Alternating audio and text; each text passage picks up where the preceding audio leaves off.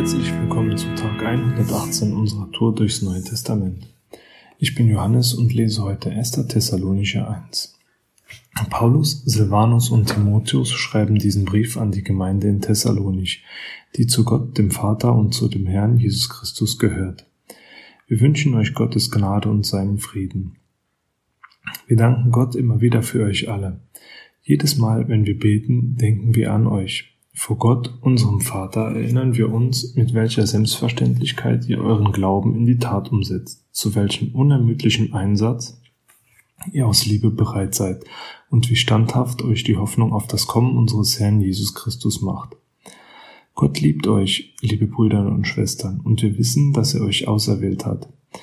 Denn als wir euch die rettende Botschaft verkündeten, da wirkte Gott nicht allein durch unsere Worte, sondern mit seiner eigenen ganzen Kraft.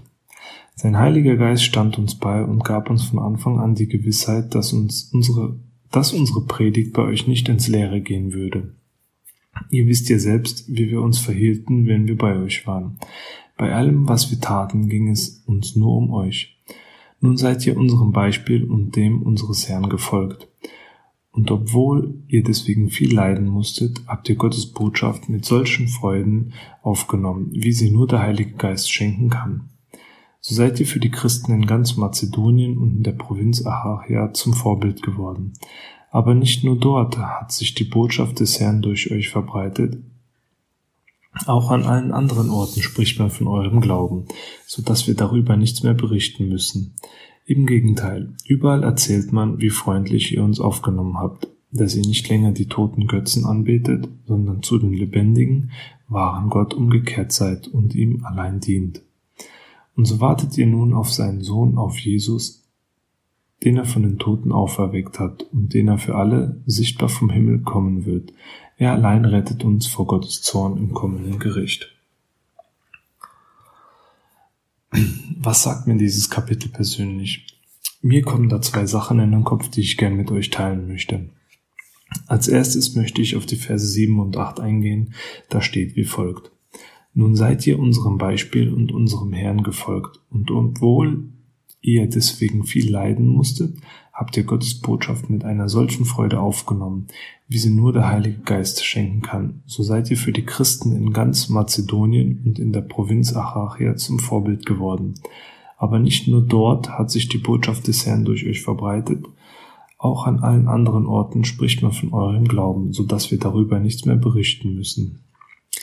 Obwohl hier von viel Leid geredet wird, sind die Thessalonicher zum Vorbild im Glauben geworden. Da musste ich über mich selbst nachdenken, wie es, wie es denn bei mir aussieht, wie ist meine Vorbildfunktion. Und ich meine da jetzt nicht Sonntagmorgens, wenn wir im Kino sind oder zu Hause oder in meinem warmen Umfeld. Ich denke da eher auf der Arbeit, beim Sport oder wo man sonst noch so mit Leuten in Kontakt kommt. Wie ist da meine Vorbildfunktion? Wie verhalte ich mich, wenn ich mich, wenn ich mal selbst leiden muss? Die Zunge ist halt ein zweischneidiges Schwert, die ziemlich locker sitzt. Da kommt man schnell die ein oder andere Bemerkung geflogen. Was hinterlasse ich für einen Eindruck bei den Leuten? Wie sehen die anderen mich? Und beim Betrachten muss ich ehrlich sagen, dass es da eine Menge zu tun gibt, wo wir wieder bei dem Thema Liebe wären.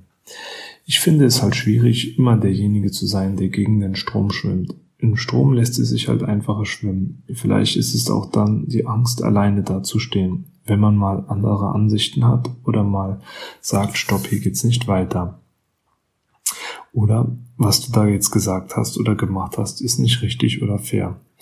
Dieser Vers ermutigt mich, an mir zu arbeiten, damit man darüber spricht, wenn man aus der Masse heraussticht, man auch zum Vorbild wird, um so Salz und Licht in dieser Welt zu werden.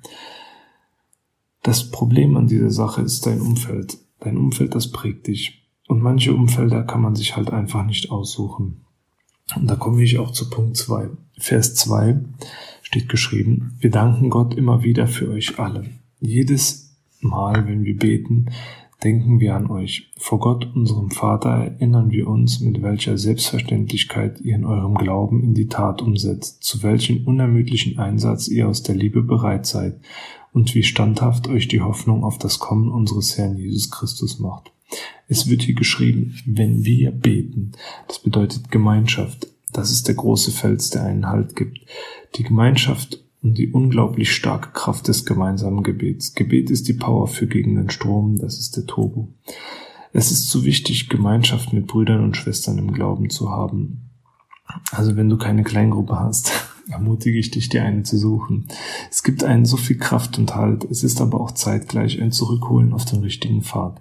Wie vorher schon erwähnt, das Umfeld, in dem du dich aufhältst, das prägt dich. Und da wir zum größten Teil unter Nichtgläubigen verweilen, ist es wichtig, sich regelmäßig wieder zurückholen zu lassen. Das ist zumindest meine persönliche Meinung. Und deswegen bin ich dankbar und froh, Teil einer Kleingruppe sein zu dürfen. Genauso wie das Gebet ist auch das Lesen im Wort Gottes ein wichtiger Bestandteil und im Glauben zu wachsen und, und voller Kraft vorauszugehen. Deswegen möchte ich dich ermutigen, dran zu bleiben und das Kapitel und die folgenden Kapitel einfach mal zu lesen. Das waren so meine zwei Gedanken, die mir beim Betrachten des Kapitels in den Kopf gekommen sind. In diesem Sinne, danke fürs Zuhören, hab noch einen schönen Tag, hab noch einen starken Tag und sei gesegnet. Bis dann.